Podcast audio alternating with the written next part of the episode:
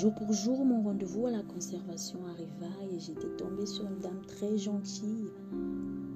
Malgré que j'étais en retard, elle m'avait laissé, elle, avait accepté de me recevoir. En fait, je m'étais perdue dans l'hôpital. C'est tellement grand que je ne retrouvais pas le service habilité. Donc, on s'installe dans son bureau. Je lui explique que j'étais là par recommandation de ses confrères gynécologues. Elle vérifie l'IRM que j'avais fait il y a quelques semaines dans le même centre. À la fin, elle m'explique clairement que le stade est assez avancé et il était imminent pour moi de procéder à la conservation de mes ovocytes pour multiplier mes chances d'être un jour maman. Et là, elle m'explique un tas de trucs que je vous avoue que moi-même, je n'avais pas, je n'avais pas saisi.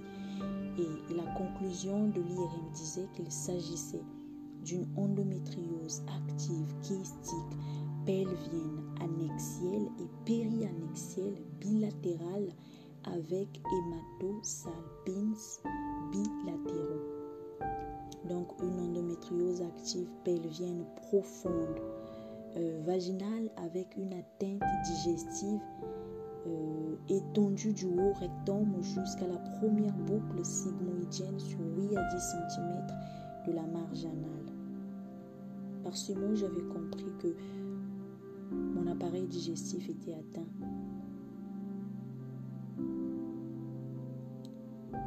Donc mon endométriose avait, avait migré jusqu'au tube digestif.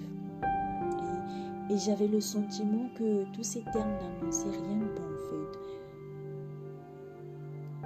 Ensuite, elle m'avait sorti un tas de papiers dans lesquels il y avait la procédure à suivre et aussi différents consentements que je devais signer avant de lancer la procédure.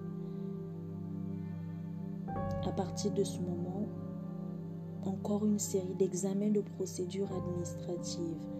Il a fallu que je fasse plusieurs examens avant, en commençant par une prise de son où on avait vérifié plus de 10 paramètres, aussi stressants les uns des autres dans un laboratoire de ma ville. Pourquoi stressant? Tout simplement parce que j'ai peur des piqûres. En général, je ne dors pas la veille de mon rendez-vous. J'en fais des cauchemars. Ensuite, je devais faire une échographie spécialisée pour le comptage des follicules disponibles dans les ovaires donc les follicules qu'on devait stimuler pour en sortir les ovocytes à conserver. J'avais donc pris rendez-vous euh, dans ma ville. Le jour de l'examen, la technicienne n'avait pas réussi à trouver ce que l'on cherchait et je vous promets qu'elle a tourné la sonde dans mon vagin pour avoir de la visibilité mais rien à faire. Tout ce que j'ai pu voir ce jour-là, ce sont mes larmes coulées sur mes joues.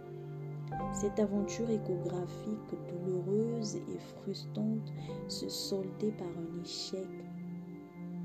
Il m'avait expliqué que les, les attentes de l'examen étaient trop importantes, donc il fallait le faire dans un centre plus adapté.